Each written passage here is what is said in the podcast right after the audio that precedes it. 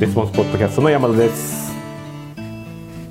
おっと。こんにちは。こんにちは。よ小川です。よろしくお願いします。ろしくお願いします。ちょっと前メルマガでもですね書いてありましたけど1週間ぐらいアメリカの視察に。アメリカ行ってきました。そうですね。アメリカで視察に行ってきたということですけど、うん。でそのアメリカどれぐらい1週間行ってはって、まあ、何を目的でというかいかがだったんですかね。あのねえっ、と企業の視察みたいなツアーがあってはいでそれにあのそのツアーの中にあの僕が昔からすごく参考にしてた勉強してたサウスウエストっていう会社があったんではいそこは一回は見てみたいなと前から思ってたのね。その生でというかそうそうそうそうそう、はいは。いなのでそれがあったから、まあ、とりあえず行こうと。はいうで行ったらねすごかった本ますか、はい。だどういったところが？なんかねツアーがはい。ツアーなんだけどまあいろんなとこ回るのね。はいはいはい。アメリカで人気が出てきたハンバーガー屋さんとか。あーそのサウスウエスト以外にもってそうそうそうスことですねはい。ーパーとかねいろいろ回るんだけどもうそれがねもう全然休みがなくて。あ毎日いろんなとこ行くってそうことですそうそうそうそう朝大体8時か9時集合ででバス乗ってあっちこっち行ってるのねはいはいはい。で昼飯はここで食いますと。で晩飯はここですと。いうのも全部決まってて。決まってて。で部屋に帰ったらもう10時11時え？とか。結構 ハードスケジュールですね。そうそうそうそう。え夜もほんならどっか回テンション激下がりですよ。明日の朝からかみたいなね寝てすぐ起きて行ってっていうのを1週間ですか？そうそうそうなるほど。そんなめっちゃいろいろま何社ぐらい回らはったんです分かんない。か分かんないもう分かんない。大半忘れ出しみたいな。あんまりこうそうですか。でこうなんていうことこうそんそんだけあるとでもまあなんですかね身になるというかいうところも大きかったっていうこともありますか？どうですか？あのね何が驚いたかってはい。夕飯行くところもいや全部なんかすごく美味しいお店みたいなところをいっぱい取っててくれて、はい予約してくれててもう行くとこ決まってるのねで旅行が終わってからその夕飯代は全部立て替えてその主催者が立て替えてくれたんだけどあはいその請求が来てあの 1, 1ディナーあたりアベレージ150ドルだったのね。ええ小川さん一人ですよね？そうそうそう。一人ですか？お酒とかも飲まはったんですか？飲まないえそれでですか？みんなでで割り勘したら一人当たり150ドルだった。なるほど150ドル結構な高級料理ですねみたいな。話じゃん。そうです。高級なとこばっかり行ったんだよ。なるほど。それはでもあれですかそのそこのお店もなんかこうあのそうそう有名な。視察も兼ねてっていうところなんですか？は多分ないと思う。ないですか？ただいいとこに行ったっていう。ステーキステーキ。最後イタリアンだったかな。よくわかんないな。んだかもう忘れたけど食べたことも。それが一番こう視察に行ってびっくりした。で最後の晩にピーター・ルーガーっていうステーキ屋さんに行ったんだけどはいはいはいそれはニューヨークにあるんだけどニューヨーカーでもなかなか予約取れなくていけないっていうようなへお店だってそしたら肉がもうこんもうね日本のすごい暑さです。すもういやマジで普通にこれぐらいこで 皿こんなんで来んのね。えええそうだからあんま高級な感じしないですけどでみんなで取り分けするんだけど。ああなるほど、その目の前でやってくれるっていうような感じですね。だからそのこれブログにも書いたけどはい。その品目が有料企業は結構品目少ないところが多いなっていう話を書いたんだけど。そのいろいろいかはってってことですね。そうそうそうそうその利益が高いところでそこのステーキ屋もやっぱ品目が少ないわけ、あそうなんですか、うん、ステーキ300500みたいな。その量ですか？そうそうそうほうなるほど。メニューがもうなんかもうその肉のりお肉があってあとは量で選んでなんかそれぐらいのノリだったよ。俺もちゃんとは見てないからあれだけどあもうこの肉食えってことかみたいな。ああなるほど。確かにこうなんて言ったでしょうね。その利益高いかどうか分かんないですけどすごい人気のある店ってなんかその店で、まあ、これ食べろみたいなあるよ、ね、ところ多いですよね。こうあんまりこうなんですか全部どれでもうまいから食べろっていうよりもなこのお店のこれは絶対頼んでっていう方がまあ多いというか。一風堂とか昔赤と白しかなかったもんね。そうですね。だから今は結構ねい最近ろいろこう微妙に増えてこう増えてきてますけどあれが 実は良くないかもしれないという。あれでもなんかちょっと残念な感じしない？いやちょっとそのなんていうんですかね。あの気持ち的にはありますね。そのなんて言ったでしょうね。なんなんて言えったら赤が一番美味しかったんじゃなかったの？みたいな。ねそうですね。でこう一回こう食べてみるじゃないですか他のも、でまあまあでもそれずっと食べないんですよ。なんかこう戻ってきて結局行ってもっていうことですね。なんでしょうね。うん。そうそうだからんまあそのステーキ屋もに行ってもやっぱそういうのは感じたっていう話、その他のところも感じたしそうそうね。そうそうそう。スーパー行ってもそうだったし。そうですね。そのギネスに乗るぐらいこう売り上げ売り上げが高いですから利益を売り上げ売り上売りげ上げですね。坪単価。っていうところですね。でこうあのワンウェイっていうんですかね。こうずっとこう入り口から出口までの経路が全部決まっててっていうお店だったんですよねそのスーパーのところはだからそなんかいろんなとこ行ったけどもやっぱそういう傾向があるのかなっていうのは一つ思ったかな。こう商品品目が少ないとまあまあそのなんていうんですかねなんでこうあの売り上げが高いとか、まあ、利益が出るっていうのはなんとなくこうなんですかねあのいろんな商品の材料とかいっぱい買ってやるよりも一つの商品を買って材料とかを仕入れたりとかする方が、まあ、なんとなくこう管理もしやすいし材料費とかのなんか捨てないといけないとかもないんで利益が出るっていうのはあるんですけど売り上げもこう上がるっていうのはなんか理由というのはなんとなくこうありますか？小川さんの中で。いややっぱりマーケティングに集中できるっていうのがあるじゃん。ああだからこれなるほどねザレスポンスなんかやってると分かるけどザレスポンスっていろんな商品あるしそうですね。いろんな商品まだまだあるじゃん。そうですね、まあ作られてないものがね。ダン・ケネディの商品とか例えばいっぱいありますもんね。いっぱいあるじゃん、はいありますね。作ってない、はい。それ作んなきゃいけないってことを考えて、例えばじゃあ月1新商品リリースするってこともやろうと思えば全然可能でしょ？そうですね。でそれやったらどうなるかっていうとマーケティングできないよね。できないですね。商品うん開発とかにわーって時間取られてできたと思って新商品リリースですみたいなことは そうですね。新しいのできましたって言ってるましたって言ってそれっきりみたいな。で次の商品の制作にかかるみたいな。月1回になってしまうとおそらくそれに近い状態になるかもしれないですね、この例えば新商品ができてじゃあこれはここがユニークやからこういうふうにこう売っていってっていう計画をちゃんと立ててプロモーションちゃんと作ってってやるとやっぱりこうね時間がこうがっつりかかるっていうのがね。だってねそのどの訴求が当たるかとかも分かんないしいろいろテストもしなきゃいけないし、そうですね。どういうプロセスがいいかも分かんないしね、ウェビナーとかやったりした方がいいのかもしれないしとかいろいろあるじゃん。そうですね。一つもできないよねきっと。月1個新商品やったら一つもできない。一つもできないでしょ。できないですね。だけど新商品がなければあのそれに関してマーケティングのトライアンドエラーがいろいろ試せて。でかつ商品そのものをアップデートしていくことができる。じゃん、そうですね。その、うん強いやつをさらに強くするというかちょっとずつちょっとずつってことですよね。いい商品をもっとよく、うん。あの今朝話したことだけど、はい。えっと、あの12週間コピーの商品とかも。あはいはいはいはい、ね、あの商品もし新新商品とか、えー作らないであの商品を売るっていうことだけ考えると多分いろいろねうん。売り方はあるでしょ、そうですね。でも現状どうなってるかっていうと結構前に作った12週間でセールス高けるようになりますみたいな訴求のセールスレターがペラって1個あるだけ。ずーっとこれを使って同じやつがあるだけででそれをただそのメールとかで流してあぴったりと。そうですねたまにまあお客さんの声とか出てきたりとかいうのがですね。で時々あの期間限定で何かやったりとか割引したりとかだけじゃん。そうですね。セールスレターをちょっとこの違う訴求でこうバリッと一回全部変えてみてこうテストしてみてとかいうのはやってできないでしょ。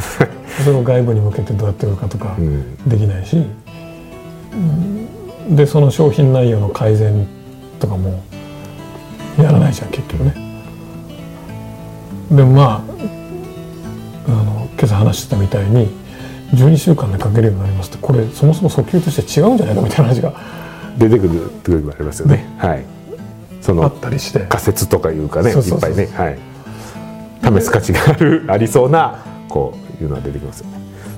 でいろんなパターンを作って、でまあ、パターンを作ってハウスリストに売るっていうだけでもそうだけどそこから外部にどうやって売っていくかってことを例えば資料請求してもらってどうのこうのとかね、えーいろんなことが人、ね、できるけども商品が多かったらできないよね。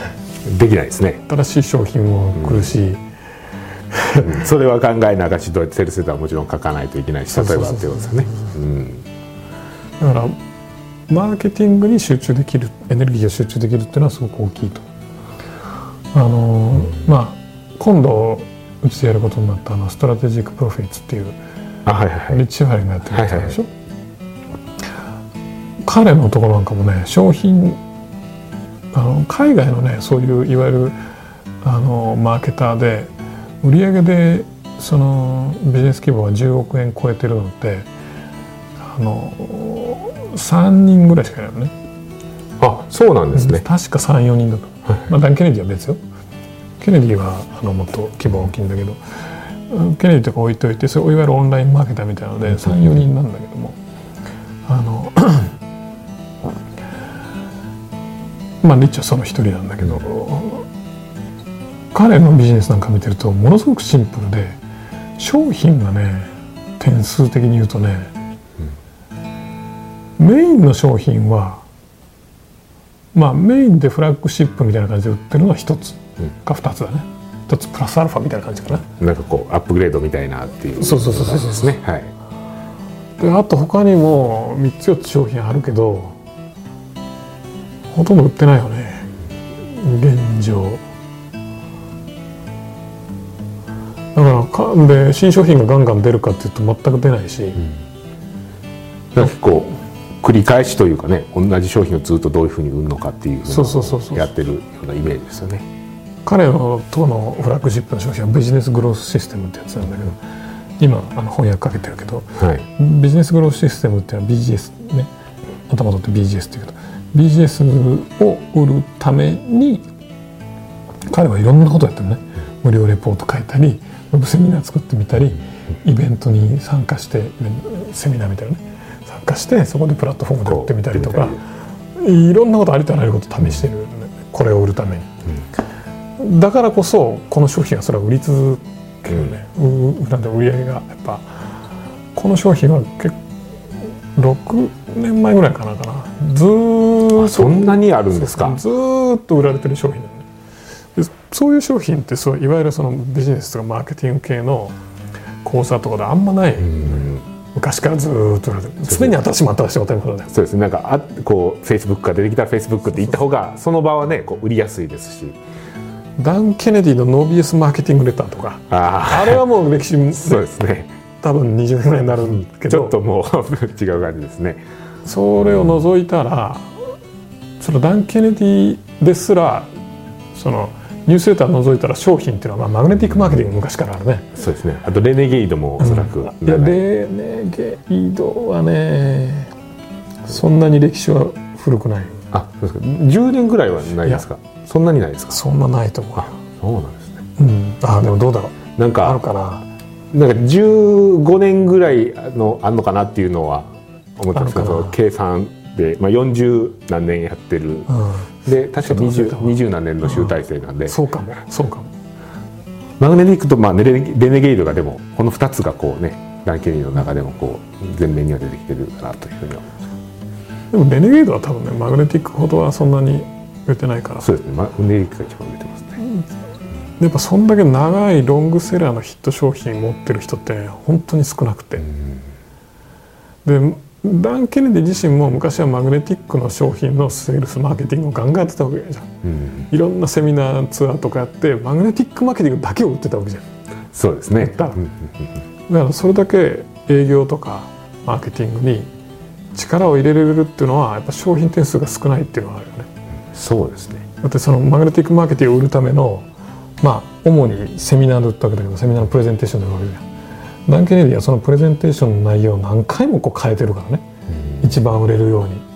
要は改善改善でオプティマイズしてるわけじゃん。そうですね。それ一つの商品だからそんなことができるんだわけであって。俺はたくさん消費やったらそんなの無理だもんね。そうですね。今日はマグネティックってなんか明日はタイムマネジメント売ろうかみたいな話だと。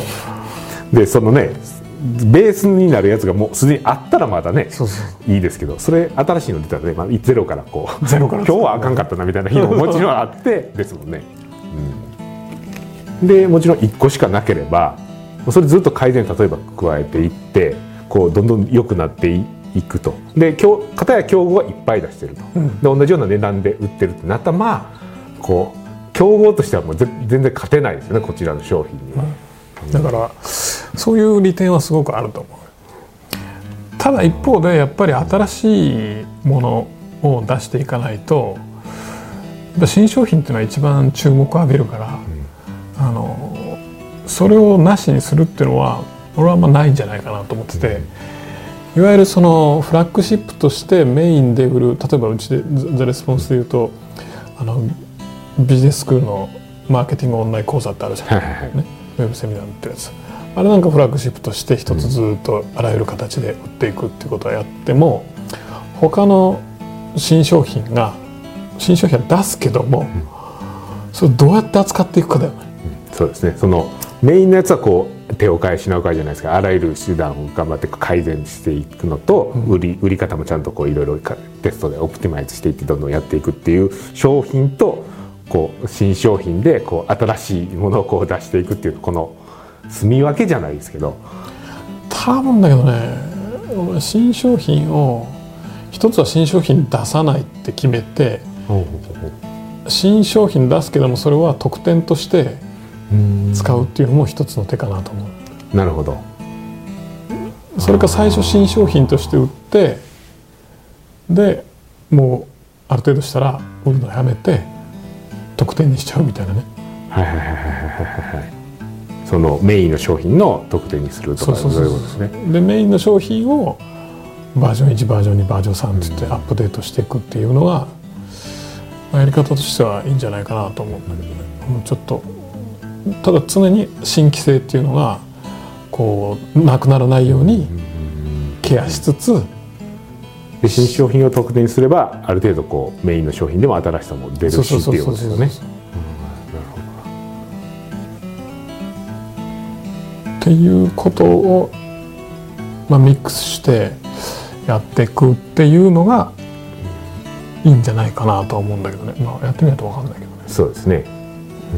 ただ例えば商品ラインナップを4つぐらいにして新しいものを出さないっていうのは基本的にはこれ間違いだと思う。でもアップルなんかそうだけどまあアップルもそうなんだよね。アップルもスティーブ・ジョブズが入ってきた時に一番最初にやったことは商品の廃棄なの。そうですね。どんどんやめたんですよね商品を。徹底的に廃棄して驚くほど廃棄したんだよで最終パソコンは MacBookAir と MacBookPro はい。だけになったじゃんそのノートは。ノートはですね。でデスクトップは iMac と MacPro でしょ、それはもうドラスティックなうん。こう、ね削減じゃん。ですね。ももちろんその他の商品での売り上げもあったわけですよね。でもこうだってアップルってジョブズが来る前は世界一のプリンター販売会社だったあそうなんですか？そうだよ。プリンターですか？プリンター世界一売ってたらアップルだったちなみに。ーなるほど。そうなんですか？そ。れ売るのやめたらそれでもすごい世界一位のポジションやったのにやめるんですね。それすごいな。まあなんか基準はもちろんあったわけですよね。おそらくジョブズその強みというかだってプリンター作ってないからアップルは。なるほど卸売りでそれで世界一なんですね。それはそれですごいですけど。そこに何かあんのちゃうかっていう気もし しますけどね。なるほど。それはね。でそのアップルも、まあ、パソコン2つだって言ってもなんだかんだ言ってアップルって常にニュースだらけじゃん。でもそうですね、半年に1回必ず新商品出してるじゃん、新商品っつっても既存の商品のアップデートなわけだから。がほとんどですよね。そうそうそうそう。で、まあ、iPhone なんかいい例だけど iPhone5 とか6 6とかっていうことですよね。ね。で今回は指紋認証がつきましたとかそうそうそう。いうそういうことですもんね。ね。だからそういう意味で言うと商品 iPhone とか MacBook Air っていう商品コアな商品自体は変わってないけど、新規性というものは常にあるよねありますね。うん。だから商品が少なくてかつ新規性も同時にこう取り入れられてるっていう、なかなかモデルになる例じゃないかなと思う。ね。そうですね、うん。そのいいとこ取りじゃないですけど新規性もあってそのベースとなるそのあ商品点数も少なくてこう今までのこう蓄積した良さみたいなのもあるという商品ですもんね。でアップルに新入社員行ったらパソコン売るの簡単だと思うよ。エアとプロと。そうですね。その商品四つだけ覚えればいい覚えることはね、うん。明らかな違いがあるわけだから、うん。その4つ。いそうですね、や軽いんだったら MacBook やばいいんじゃないですか。ですね。持ち運びますか？っていう。どっちか言ったらあの家とかでやるんですか？って言って。持ち運ぶんやったらエアですね。いう話ですもんね、うん。ガリガリ動画編集するんだったらプロにしましょうかみたいな。そういうことですよね。使い道によって変えるだけですもんね。うん。確かにそれまあまあ難しい課題ではあるけどもそのし売上と利益を同時に追求するっていうのは、そういうことかもしれないですよね。そうですね。うん少ない。けどもうん。新しいみたいな。でその売りたい商品がどんどんこう売れると、ん。でアップルとかやとこうね前の商前の例えば5を持ってる人も6買うじゃないですか、うん。そういうふうな意味でもこうね売り上げの面でもいいですよね。そのバージョンアップした別のものなので。うん。そうですね Windows とかもこうアップデートしていってその度に買いますもんね新しく。なるほど。でこうまたこうなんか結構もともと何の話をしてたかを忘れる感じになってますもともと何この肉がうまかったっていう。話ですよね。アメリカ視察の話,、視察で。話で肉がうまかって1万5000円しました。と。